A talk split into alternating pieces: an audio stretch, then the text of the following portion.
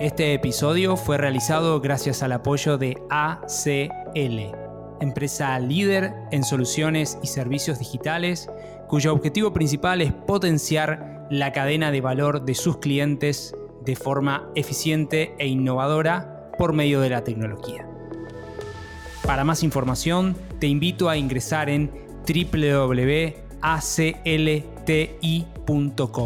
Eso es www.acltilatina.com. Y un día eh, me pegué un palo en moto bastante grande, de hecho, cruzando la cordillera de Argentina y Chile. Y, llegué a, dudar eh, qué me iba a pasar ahí. Primero pensé que me podía morir, primero, después pensé que me podían cortar la pierna, una serie de cosas. Eh, y mientras iba, me trasladaban al, hospital para operarme. Eh, esa pregunta resonaba en mí todo el tiempo. resonaba en mí cuáles son los dos días más importantes de tu vida. Y, y después de, de, eso charlé con mi abuelo al respecto y le decía sobre esto. Me dijo, el primer día más importante de tu vida es cuando naces, empieza tu vida y tenés todo para descubrir. Y el segundo día más importante de tu vida es cuando descubrís tu propósito. Esto es Conversaciones con Impacto, el podcast de Impact Latam. Soy Dani Tricarico, tu anfitrión, y te invito a acompañarme en esta experiencia junto a emprendedores, inversores, líderes y referentes de innovación, emprendimiento e impacto en Latinoamérica. Dale Sumate y se parte ahora de este movimiento de impacto. Temporada 2.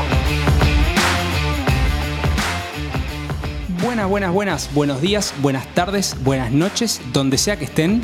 Bienvenidos a otro episodio de Conversaciones con Impacto, este podcast de Impact Latam donde entrevistamos a emprendedores, inversores, referentes de los temas de innovación, emprendimiento e impacto en Latinoamérica. En este podcast buscamos atravesar estos temas y descubrir juntos la historia de nuestros invitados, aprender de sus fuentes de inspiración, aprendizajes, errores y mucho, mucho más. Como siempre los invito a sumarse a la comunidad de Impact Latam ingresando en www.impactlatam.co para poder acceder a información, beneficios y mucho más en la transición hacia el impacto económico, social y ambiental. También les pido que por favor nos ayuden a expandir el mensaje y nos ayudes con una breve reseña y calificación en cada una de las plataformas donde escuches este podcast. Así que muy bien, el día de hoy es un día de las grandes ligas. Este, si a mí me preguntan quién es mi referente y yo te digo Facundo Garretón. Eh, Facundo es un gran tipo, por sobre todo es emprendedor, inversor, ha sido diputado, generador de ONGs. Em, eh, cofundador de Invertir Online, chairman de Young Prince Organization, eh, YPO, primer presidente obviamente y cofundador de la Asociación de Emprendedores de Argentina, eh, con quien tuve el privilegio de compartir, director de Social Lab, Sistema B, Fundación Impulso Norte, Emprendedor Endeavor, Young Global Leader, Yale World Fellow, cofundador de EO Entrepreneurs Organization, CEO, CEO de TerraFloss, chairman de Blueberries Medical Corp y además inversor de empresas champions como lo es Pachama Security, The Not Company, Untech Bio, Sensei Node. Estudió en Berkeley, eh, Stanford, Chicago, University of Chicago, Harvard y mucho más. Facu, es enorme esto. Eh, bienvenido, querido Facundo Garretón, a Conversaciones con Impacto. Gracias por sumarte. Muchas gracias, Dani. La verdad que un gusto estar acá con vos. Eh, suena, a ver, me llama la atención que sea un referente tuyo, de alguien, no, no soy, no quiero ser eso, no quiero ser eso. Pero bueno, gracias por eso y, cuando escucho así el currículum suena mucho, la verdad que no es, no es para tanto. simplemente soy un tucumano con ganas. con ganas de hacer, muchas ganas de hacer. Quiero arrancar de, mientras preparaba esta charla y tengo varias cosas eh, anotadas, ¿no? Los dos días más importantes de tu vida son cuando naces y cuando descubrís tu propósito. ¿Qué tenés para decir de esa frase? esa es una frase que me decía mi abuelo cuando era chico y, que siempre me llamó la atención y, siempre encontraba eh, cosas comunes para, comentar, digamos, como cosas importantes, hasta que eh, fui creciendo, fui tomando noción de a qué se refería y un día eh, me pegó un palo en moto bastante grande, de hecho, cruzando la cordillera de Argentina a Chile, y, llegué a, dudar eh, qué me iba a pasar ahí. Primero pensé que me podía morir, primero, después pensé que me podían cortar la pierna, una serie de cosas, eh, y mientras iba, me trasladaban al, hospital para operarme, eh, esa pregunta resonaba en mí todo el tiempo. resonaba en mí cuáles son los dos días más importantes de tu vida. Y, después de, eso charlé con mi abuelo al respecto y le decía sobre esto. Me dijo, el primer día más importante de tu vida es cuando naces, empieza tu vida y tenés todo para descubrir. Y el segundo día más importante de tu vida es cuando descubrís tu propósito. Entonces esa frase siempre me resonó y cuando tuve el accidente eh, el, gran tema era ese, cuál era mi propósito en la vida, eh, para qué hacía lo que hacía. Eh, con el tiempo aprendí y después descubrí que esa frase que me decía mi abuelo no era de él, yo pensé que era de él, sino que se la adjudican a varios, entre ellos Mark Twain también. Eh, pero va por ahí, va por ahí, digamos, es la importancia de descubrir el propósito que uno tiene en la vida. Tremendo, y, no sabía esto del, del accidente. Em, me abrís un montón de puertas. Eh, gracias por sorprenderme. Eh, ¿Eso de qué año fue? ¿Qué año fue el accidente? Ese, ese palo me lo pegué, ese accidente lo tuve, debe haber sido 2011, 2011, 2012, por ahí. Eh, era un viaje que, yo recorrí en moto casi toda América Latina, en distintos viajes, y, ese viaje venía con mucho estrés, venía con muchos quilombos laborales y Estuve a punto de bajarme dos veces. Eh, eh, antes de salir casi pierdo el vuelo. Eh, cuando llegué me dejaron subir al vuelo, pero no dejaron despachar el equipaje. Otro amigo me tuvo que llevar después las botas y los equipos para andar. O sea, venía con mucha cosa ahí, ¿no? y son los momentos donde el destino te va previniendo de cosas, ¿no? Era como un viaje que no tenía que hacer y forcé para ir como sea ese viaje. y terminé así, con un palo. Eh, después tomás conciencia. venía raro. Sí, venía raro. Eh. este, pero eh, finalmente todo bien, digamos. sí, todo bien, por suerte, sí, no pasó mayor. Estuve en una operación, me operaron, salvé ah, toda la pierna, todo, todo perfecto. Ah. Me recuperé al relativamente poco tiempo, obviamente no quedó igual la pierna en cuanto a ya no corro 10 kilómetros, pero, pero mm. después está mm. perfecto. ¿Y qué pasó inmediatamente después de eso? Eh, dijiste, ok, ¿hacia dónde tomaste alguna decisión que, cambió algo? Eh, em, ¿Fuiste más consciente de, alguna cosa? Sí, sí. En ese momento, yo tengo, en la vida tengo como ciclos que van entre los 5 y 7 años. Y generalmente eh, esos ciclos siempre fueron, hasta ese momento, muy vinculados a motivaciones muy extrínsecas, ¿no? Eh, es decir, tener una empresa más grande, tener, estar en más países, ganar más guita, ganar más dinero, eh, eh, escalar de otra forma, más gente trabajando, una, serie de cosas que con el tiempo te das cuenta que, no son tan valiosas. y, desde ese momento, cuando tuve esa situación, eh, me empecé a replantear, digamos, de alguna u otra forma cuáles eran mis motivaciones más intrínsecas y no las extrínsecas. Y entonces eso lo relaciono justamente a esto del propósito y cómo empezar a buscar el propósito de uno.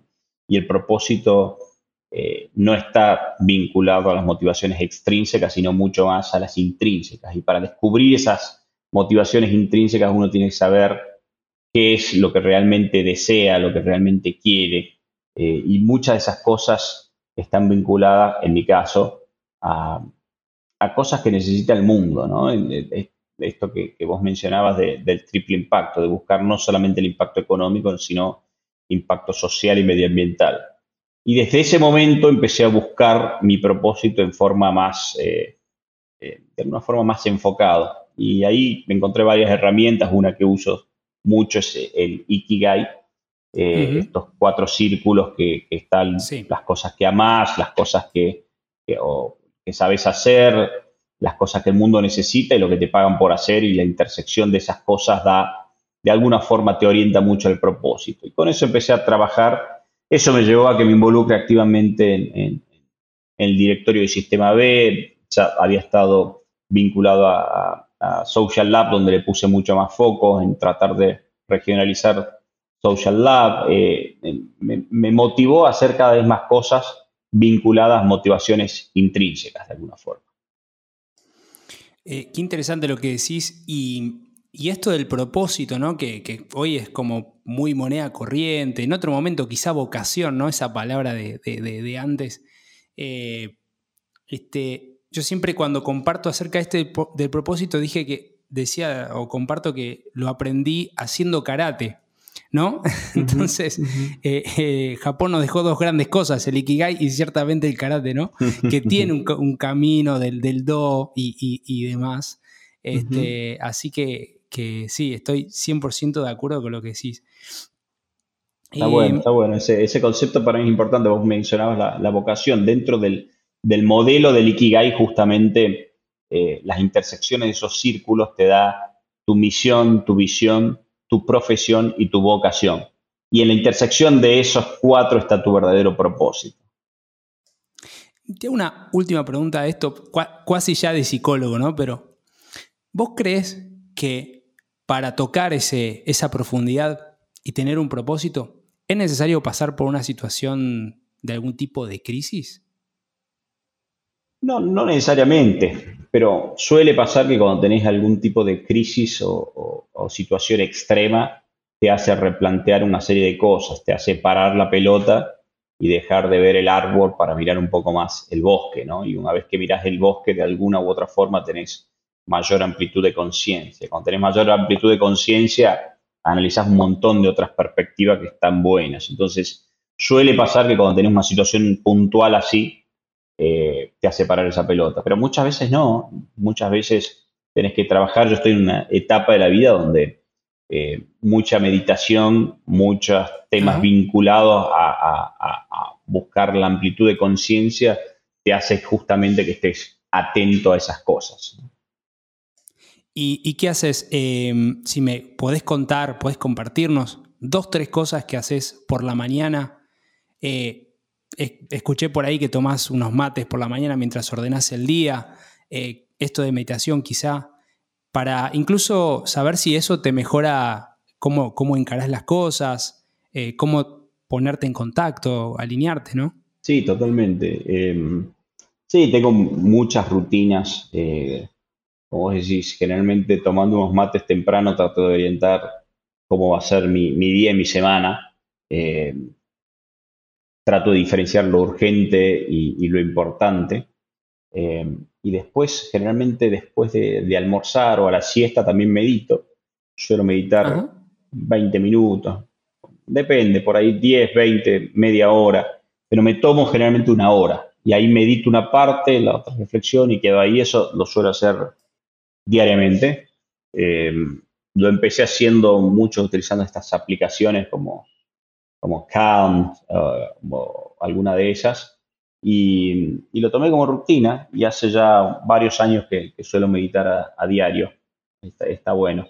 Eso como, como rutina diaria. Y después sí, cada tanto hago, me gusta experimentar, por lo cual eh, hice un montón de cosas, de ir a monasterios budistas en, en, Lake, eh, en, Myanmar, y estar en silencio un buen tiempo eh, semanas, hasta experiencias eh, chamánicas con guachuma o sustancias naturales que te llevan a otro tipo de, niveles de conciencia, así que esas cosas eh, cada tanto lo, puedo, lo suelo hacer.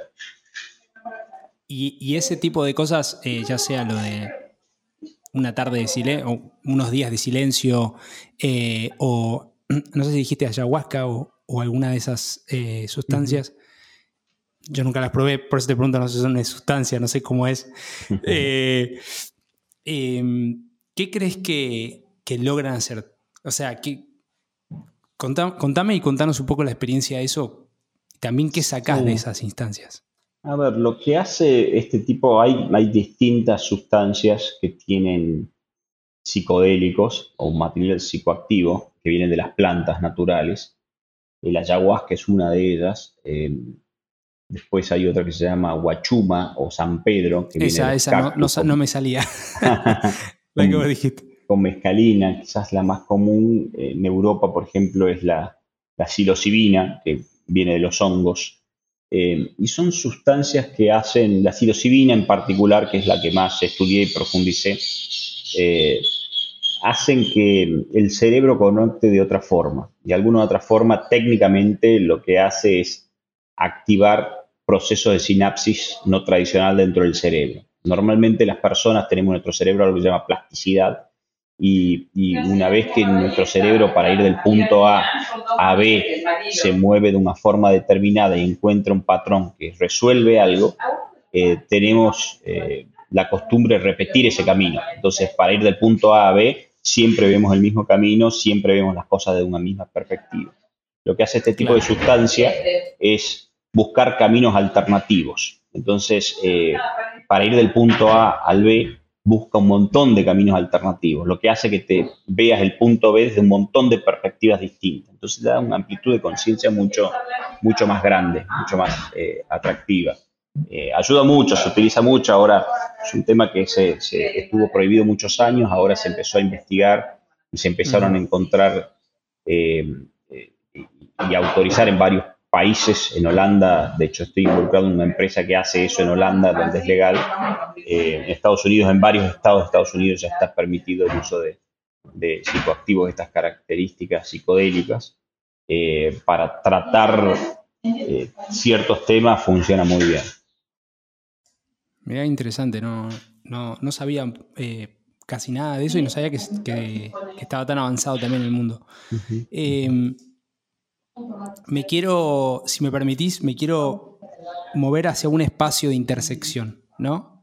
Algo que vos comentás es eh, que estás trabajando en biotecnología o la intersección de tecnología y biología, un poquito tomando lo que veníamos hablando. Eh, ¿Qué pensás que hay de interesante ahí?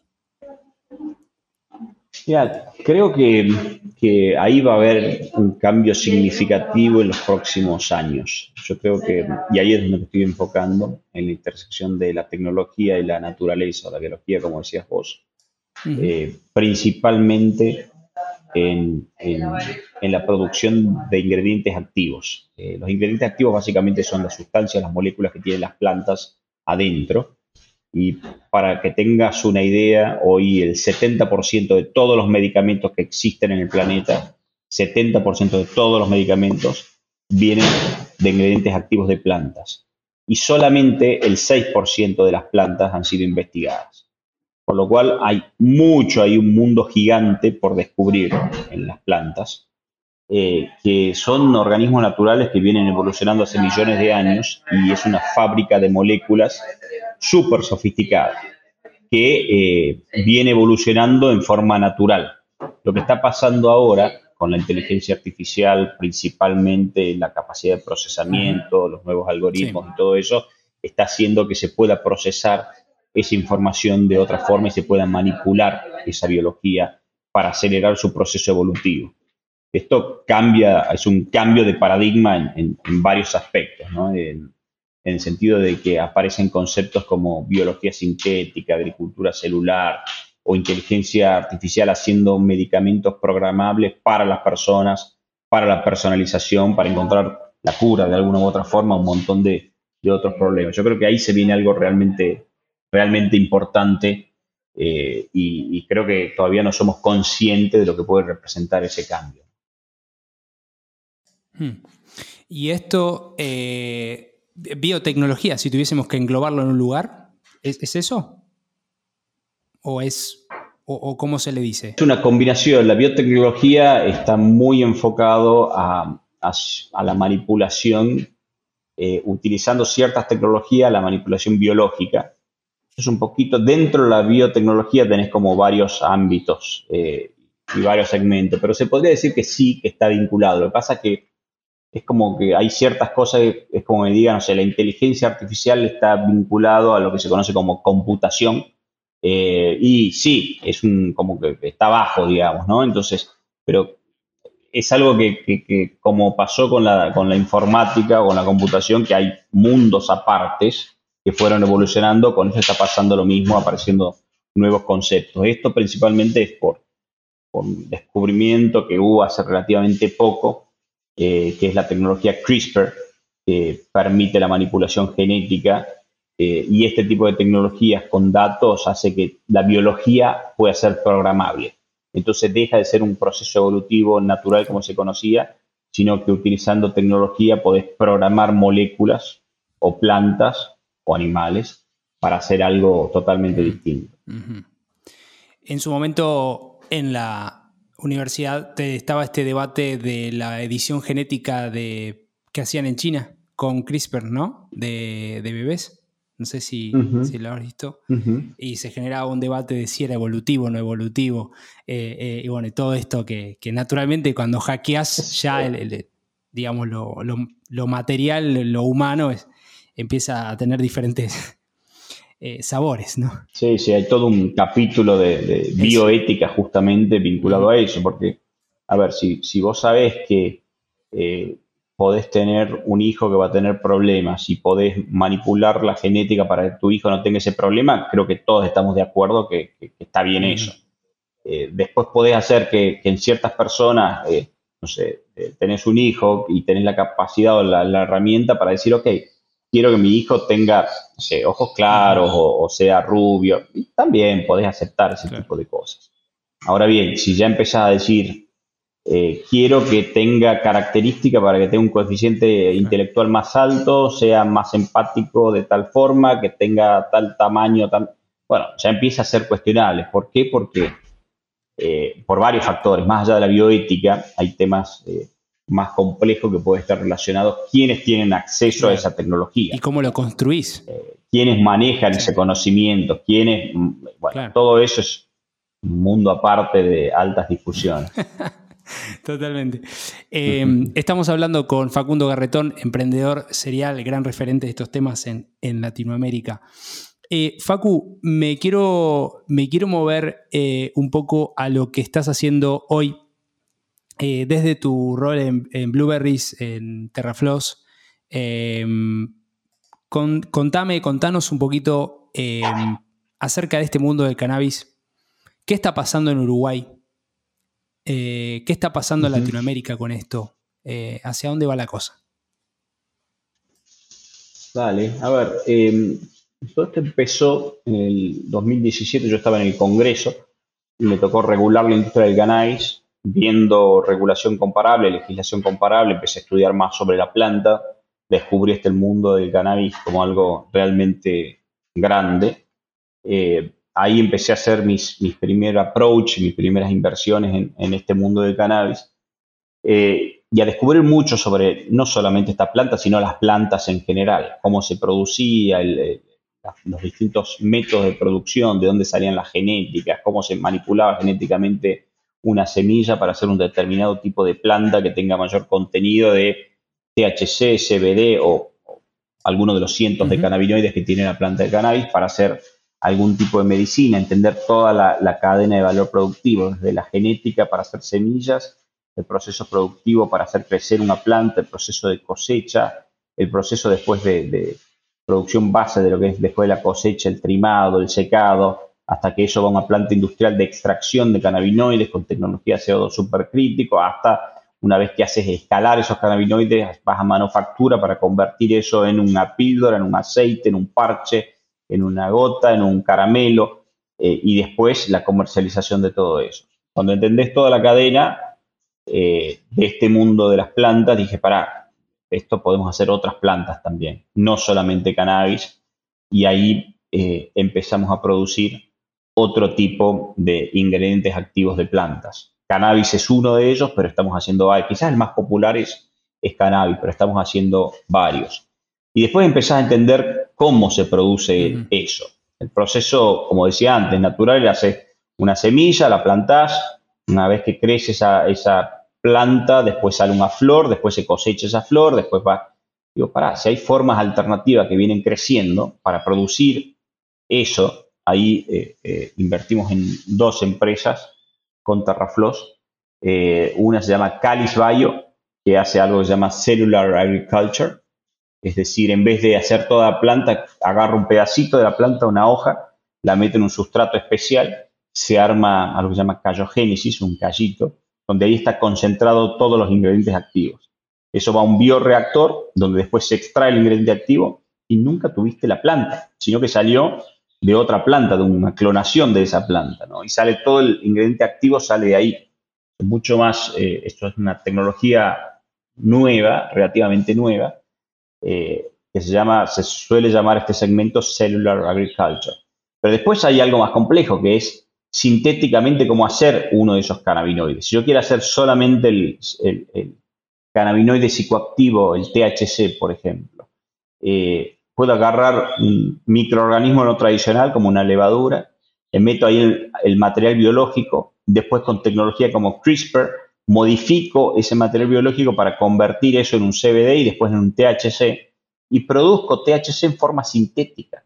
O sea, ni siquiera hubo nada, no, hubo una planta ni siquiera, es, eh, directamente a, nivel genético manipulo todo eso. Entonces, exacto, exacto. Entonces, con Terrafloss estamos trabajando ahí, en esa intersección de este tipo de tecnologías con la naturaleza y aplicando cada vez más. Ahora estamos, eh, con una de las empresas que estamos involucrados, estamos utilizando inteligencia artificial para eh, hacer productos de bienestar o medicamentos en base a plantas. Entonces, lo que hace el algoritmo básicamente es detectar un grupo de plantas, que puede ser hasta 30 plantas distintas de las cientos de miles que hay, para hacer, sacar los ingredientes activos y hacer un producto que esté orientado a, no sé, darte energía o darte concentración o darte eh, relajación o para dormir, todo en base a productos naturales diseñados con inteligencia artificial.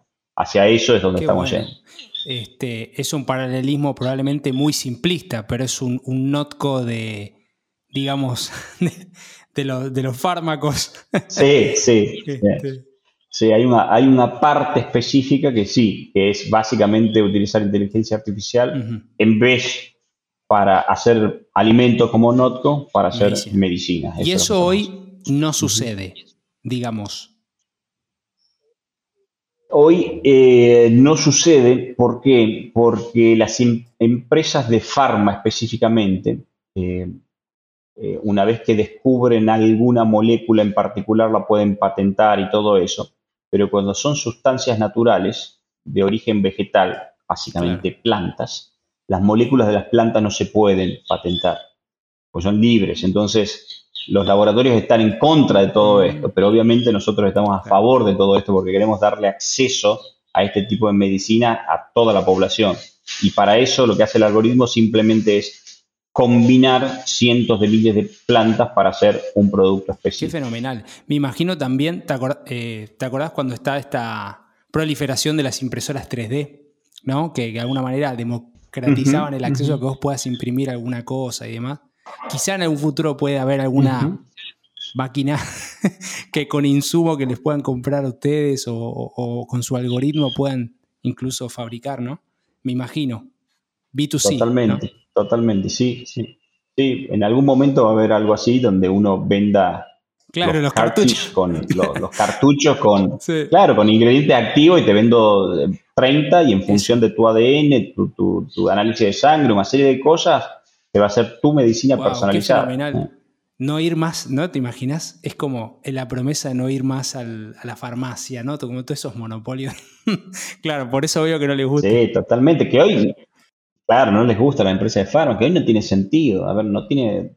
Eh, te dan, no sé, un ibuprofeno de, tantos miligramos a, mi mujer que pesa 50 kilos, a mí que peso 80 y. Eh, y todos no reaccionamos igual, todos tenemos, somos distintos. Entonces, eh, eso va a depender de una combinación de, por un lado, de ingredientes activos, en este caso planta, y después de, cada uno, de la persona, de su material genético, eh, todo su eh, bioma, toda esa parte interna de cada una de las personas. Y, eso, todo esto lo están haciendo desde, todo este esfuerzo desde eh, TerraFloss o, Blueberries. Sí, no, desde TerraFloss, desde TerraFloss. TerraFloss, también eso, replanteamos la típica empresa. La típica empresa es piramidal y verticalista, donde hay una empresa holding y después abajo tiene distintas subsidiarias y eh, eh, esos modelos cada vez que están quedando más obsoletos. Ya tiene 100 años, el organigrama típico lo inventó IBM hace más de 100 años, 102 años, y, muy verticalista. Y hay el conocimiento, es decir, los, chicos jóvenes que tienen mucho conocimiento ya no quieren entrar a las grandes corporaciones para desarrollarse ahí. Quieren entrar a startups o armar sus propias startups para cambiar el mundo. Entonces, con ese concepto dijimos, bueno, en vez de, de hacer la típica corporación de tales características, veamos cuáles son las startups que ya están tratando de cambiar el mundo y nos asociemos. Entonces, desde ese punto de vista, lo que hacemos es armar como una red de equipo, un network team, una red de equipos, donde cada equipo es una empresa y cada empresa se enfoca en un eslabón de la cadena de valor productivo, generando sinergia con otra empresa vinculada. Entonces, estos eslabones de la cadena de valor productivo que yo mencionaba al comienzo, eh, lo hacemos con un grupo de empresas. Hoy son, hoy son siete empresas eh, que tienen características específicas que se unen para un fin común. Es como una cooperativa o una organización autónoma descentralizada eh, de estas características. Por lo cual estamos innovando también ahí en el modelo de ¿Y empresa. ¿Ustedes se asocian o obtienen participación de esas empresas? Sí, nosotros nos asociamos Primero ah, invertimos en las empresas, ¿no? O sea, tomamos, claro, directamente invertimos, ayudamos a validar el modelo, ayudamos a crecer cada una de estas empresas. Estas empresas tienen su autonomía en el sentido de que eh, pueden vender o producir para terceros, no necesariamente para las empresas del grupo, pero sí tienen reglas entre ellas. Sí tienen ciertas reglas como eh, prioridades a la hora de vender, de comprar y todo eso. Eh, siempre se trata de generar sinergia con empresas del grupo. Y desde ese punto de vista, Terraflow tiene participación de, todas las empresas estas, pero a su vez los founders de esas empresas, varias de ellas, yo también soy founder, eh, tienen participación de Terraflow. Ah, Entonces es como están cruzadas las mm. acciones. Interesante. Termina siendo como una también cuasi aceleradora, incubadora, fondo, pero que después sí, tipo cooperativa. Interesante. Exacto. Sí, sí, algunos te dicen, pará, pero esto es como un fondo. No, no somos un fondo porque no invertimos en cientos de empresas. No, invertimos en empresas que somos socios con esas empresas donde somos activamente y no nos interesa tener un 1%, 5%, 10%, sino que nos asociemos en serio, que seamos parte del mismo network of teams. Entonces, eh, va por ese lado el, armado de la empresa. Pero como vos decís, también es una especie de company builder porque estamos, eh, cuando no hay algo que necesitamos, ok, armemos algo así y buscamos a lo mejor, armamos una empresa de cero. Pero también ya estaba armada la empresa y venía funcionando, entonces sí la aceleramos. O era una empresa que ya tenía varios años, incluso cotizaba, como era Blueberry, entonces directamente tomamos control de la empresa, aunque eh, eh, o control en el sentido del directorio, aunque la empresa sea pública y no tengamos ni el 51%. Tremendo, eh. tenés todos los modelos que, que escuchás ahí, eh, el M&A, ¿no? Como este, la compra, la inversión, la aceleración, que me imagino que tuviste, es una asociación mía, ¿no? Tuviste que hacer esto porque, claro, no hay nada de base. En, esta, de armar la plataforma es como, che, veamos qué hay y armémoslo en, en esta base. Totalmente y con un espíritu muy colaborativo. Termina siendo como una vieja cooperativa, de alguna u otra forma, es como una vieja cooperativa adaptada a contextos actuales totalmente ¿Sabes que el tema de las cooperativas veo que está volviendo ahora en un formato 2.0 eh, con un poco más de fuerza, ¿no? Que quedó quizá en, Argentina hay más de 15.000 cooperativas, alguna vez escuché ese dato. Eh, y es como que quedó un poco eh, vetusto, ¿no? Un poco el modelo y, demás. Facu, me quiero meter en, dos, instancias más de, tu vida, este, que, no son quizá la actualidad, pero, pero sí me parece importante para compartir. Eh, una es eh, en tu paso, obviamente, como como emprendedor en la política, como miembro del, Congreso, como exdiputado, ¿no? Este, que acompañaste varias leyes, la ley de emprendedores, la ley de economía de conocimiento, la ley de, de BIC, ¿no? que es la de Sistema B y demás. Este, ¿Vos eh, crees que hay algún espacio para transformar o innovar eh, en términos de, la representatividad pública, de, de lo que es a nivel Estado, de la política? ¿Hay posibilidad de evolucionar ahí? A ver, sí, obviamente. El tema es que es súper complejo, pero, pero sí tiene que evolucionar porque hoy la democracia está fallando desde el punto de vista que, las personas no se sienten representadas por sus representantes. Cuando tenés ese, quilombo, quiere decir que tenés un problema que no es menor. Entonces, eh, ver alternativas a eso es súper complejo. Eh, hay, como varias hipótesis dando vueltas de cuál puede ser un modelo mucho más colaborativo, mucho más de red. Eh, creo que va a llevar tiempo porque son sistemas, los actuales, son sistemas que, quedaron obsoletos. No por la democracia en sí, sino por cómo funciona la democracia, por sus instituciones que quedaron obsoletas. Digamos. Yo siempre digo que eh, estamos en el siglo XXI, pero con instituciones que son del siglo XVIII, como el Congreso o los parlamentos, y se vota como en el siglo XV, donde tiene que ir una persona representando a alguien, levantando la mano para votar. O sea, quedó obsoleto, eso hace que sea todo muy lento en el Congreso, en el Parlamento. Le preguntas a cualquier persona normal qué opina de eso y te dice, no, no creo en eso, no creo en los que están ahí, todos son mentirosos, todos hablan. Y sí, quedó, quedó obsoleto ese sistema. Entonces hay que plantear modelos alternativos. Hay algunos que me llaman la atención, hay un, autor, no me acuerdo cómo se llama el autor, pero que habla de network state, cómo armar países como redes, ¿no? Entonces, cómo se tienen que tomar decisiones, creo mucho más en mecanismos de, democracia directa, donde la gente pueda participar activamente en, estos procesos. Me parece que, ahí hay una oportunidad de mejora que es muy grande, pero es súper complejo, porque ya están las viejas instituciones, de alguna forma tomaron como, o fueron creadas para que eso no cambie. Entonces, cambiarlo va a ser muy difícil. Y ya para, ir cerrando, este, eh, ¿qué tiene Uruguay de interesante? ¿Qué está pasando en Uruguay eh, para que vos lo elijas? ¿no? Este, contanos un poquito aquí. Hay, audiencia de todos lugares, de Colombia, de Chile, de Perú. Eh, incluso estuvimos con Amalia Quirichi de la ANDE, la Agencia Nacional de Desarrollo Emprendedor del Uruguay. ¿Qué está pasando en Uruguay que quizá no estamos viendo del todo?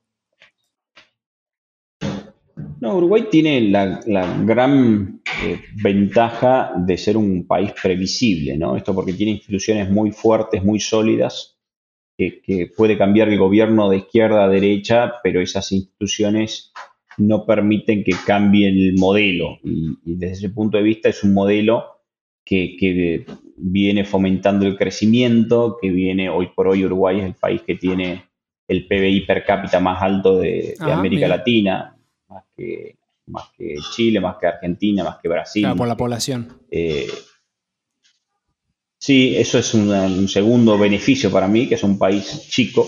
Eh, entonces está un país de, menos de 3 millones de habitantes donde eh, es, es, manejable, es bastante manejable desde el punto de vista que no hay situaciones complejas, un país que tiene pobreza baja comparativamente con el resto de América Latina, eh, por otro lado, un país que está comprometido al, desarrollo, ¿no? Entonces, todo el tiempo tratando de atraer capital con una mentalidad dinámica, con el espíritu emprendedor, eh, generando beneficios de todo tipo, que van desde beneficios impositivos hasta beneficios para la exportación e importación. Eh, tenés un montón de cosas súper interesantes que se están dando y que justamente por eso también son miles, literalmente el año pasado, en los últimos años entraron más de 50.000 personas a Uruguay, eh, provenientes principalmente de Argentina, pero también de Chile, también de Colombia, también de Perú, también vinculado a los quilombos que son estos países. El barrio, el barrio está que el resto de América Latina está, exacto, está todo muy complicado, hay poca previsibilidad y Uruguay ahí es un, es un oasis en cuanto a la democracia, en cuanto al respeto a las instituciones, en cuanto a la previsibilidad, que sabes para dónde vas y que no te van a cambiar las reglas del juego. Eh. entonces eso está muy bueno de Uruguay. Te voy a hacer eh, estas rapid fire questions, tres últimas preguntas y después como el cierre eh, que siempre hago como para... Así que puedes decir lo que se te viene a la cabeza sin necesidad de justificarlo o si querés justificarlo también, buenísimo. Si tuvieses que regalar un libro, una serie, una película a otra persona, ¿cuál sería? Buena pregunta. Si es un libro, depende de la edad de la otra persona, pero eh, si tengo que elegir de los últimos libros, los de Yuval Harari me parecen espectacular. Eh, tanto Sapiens como Homo Deus me parecen espectacular. Uno para entender de dónde venimos y el otro para entender hacia dónde vamos. Creo que son claves eh, eh, como de los libros nuevos me parece lo más relevante. Qué crack Harari, la verdad que número uno. Em, si tuvieras que darte un consejo a vos mismo cuando tenías 15 años, ¿cuál sería?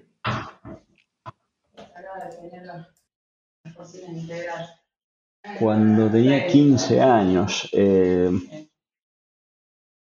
Habría que estar en ese momento. No, no me acuerdo cómo o cuando era otra edad más joven, ¿qué, te hubieses dicho? Quizá alguna frase, quizá la misma frase que arrancamos de. No, quizás, sí, quizás, quizás eh, yo siempre fui muy, muy ambicioso, lo cual está bien ser ambicioso. Ser muy ambicioso también está muy bien. Sin embargo, eh, medir dónde poner esa ambición, esto que decía al comienzo de qué realmente me motiva eh, y no dejarse engañar por esas motivaciones que por ahí son eh, alucinaciones, ¿no? Que te la pone el contexto, de decir, ah, hay que ir por acá, hay que ir por esto, cuando realmente no es por ahí, ¿no? Entonces, diferenciar bien eso, los objetivos de los deseos. Y los deseos es lo que uno tiene muy profundo adentro de uno. Y por ahí los objetivos te lo pone el contexto, la sociedad, la familia y, nada, seguir eso, tratar de seguir lo que uno desea profundamente. Eh, y por último, eh, ¿cuál es el futuro de Terrafloss próximos cinco años? ¿Cómo lo ves? ¿Qué se viene? cinco años. O dos, no sé. Nosotros en los, próximos, en este año eh, pretendemos entrar al B2C con productos propios eh, basados en inteligencia artificial. Eso este año. El año que viene, la idea es consolidar en el 2024 este grupo de empresas, eh, cada vez más metiendo más guita en investigación y desarrollo. Imagino en tres o cuatro años, eh, una vez consolidado, esto, no sé si, salir a, cotizar. Eh, con, cotizar en la bolsa, que esto puede ser de distintas formas. Una puede ser como una de las empresas nuestras públicas, que es uh eh, y podemos hacer un, algo que se llama RTO, Reverse Takeover, donde se ponen todos los activos de Terraflow adentro de, de Blueberry, se le cambia el nombre a Blueberry y queda como Terraflow y queda cotizando todo el grupo a una evaluación obviamente. nunca lo había escuchado el Reverse Takeover. Sí, RTO es un producto que se suele hacer mucho en, Canadá sobre todo. Así que puede ser esa una opción. La otra opción es a través de un SPAC. O sea, los SPAC levantan dinero, salen a cotizar y, buscan empresas de estas características para tener sustancia y crecimiento. Pero eso desde el punto de vista, desde el punto de vista eh, financiero, por decirlo. En el fondo lo que queremos crear son productos en base a la naturaleza que generen bienestar en las personas y de alguna forma que ese proceso de creación sea eh, sustentable, ¿no? Es decir, que esté alineado a una serie de valores e intereses. Todas estas empresas que estamos involucrados eh, son B o están certificadas o están en proceso para eso, pero de alguna forma eso, ser una empresa muy consciente desde ese punto de vista, orientado al bienestar de las personas, pero también generando bienestar adentro de sí misma. Fenomenal, Facu, querido. Eh, creo que, es un buen espacio para, ir eh, cerrando esta hermosa charla. ¿Algo más para que quieras compartir antes de cerrar? ¿Alguna frase, alguna algo? No, no, la verdad que creo que, a ver, si, hay, tengo que decir una frase que a mí me gusta mucho, es, eh, es una frase en latín que dice res non verba, que quiere decir hechos, no palabras, y yo soy mucho de eso, ¿no? Entonces, más que decir cosas es hacer, ¿no? Eh, y eso creo que te termina de, de, validar, no quedar en eso de, muchos emprendedores se quedan en eso, en decir, en decir, en decir, y les cuesta ejecutar y hacer. Así que más que decir una palabra es, eh, es seguir haciendo. Es por ahí. Fenomenal. Facu, para aquellos que quieran escribirte, contactarte a vos, al grupo, em, ¿dónde pueden ubicarte? ¿Dónde, ¿Dónde pueden escribirte? Sí, redes sociales hoy en Instagram es arroba fgarretón, en LinkedIn es también fgarretón y Twitter Facundo Garretón, así que por ahí me contactan de forma directa. Fenomenal. Eh, Facu, querido, te quiero agradecer, eh, siempre aprendiendo de vos, honestamente, con, mucha sinceridad lo digo. Eh, así que también me llevé lindos aprendizajes en esta charla. Te agradezco por tu tiempo, por, compartir y abrir tu, corazón, tu, camino, tu historia. Y, y, bueno, no va a ser la última charla, en algún otro momento que quieran compartir alguna novedad eh, del grupo también, eh, este es un, espacio para que lo tengan y lo tengas a mano. Genial, Dani, muchas gracias. Un gusto haberte visto. Hace tiempo no nos veíamos. Eh, aclaro, nos estamos viendo por, por, video, así que está bueno, está bueno. Eh, y bueno, felicitaciones nuevamente por este reconocimiento que tuviste en Chile y, nada, sigamos en contacto. Cualquier cosa que necesites a tu disposición. Gracias, Facu, querido. Eh, y quiero compartir también con la audiencia, Facundo ha sido también un gran eh, motor, ciertamente, de cada una de estas organizaciones que yo nombré. Él estuvo metido en la Asociación de Emprendedores, ciertamente, en la ley. Así que, eh, nada, este, en, en todas partes. Bien, muy bien. Em, ahí lo tuvimos a Facundo Garretón, eh, emprendedor serial, eh, gran referente de todos estos temas. Hablamos un poco de, su historia y, de mucho más. Gracias a todos y cada uno de ustedes por su tiempo, por compartir esta linda experiencia. Si te gustó este episodio, compartilo. Si no te gustó, escribinos a info.impactlatam.co para poder mejorar. Em, y también te invito y los invito a ser parte de la comunidad de Impact Latam ingresando en www.impactlatam.co para poder acceder a información, beneficios y mucho, mucho más. Por último, te pido que nos dejes una breve reseña eh, y un rating en la plataforma donde estés escuchando este podcast. Así que nos veremos, nos escucharemos en el próximo episodio de Conversaciones con Impacto. Como siempre, donde sea que estén, buenos días buenas tardes y buenas noches.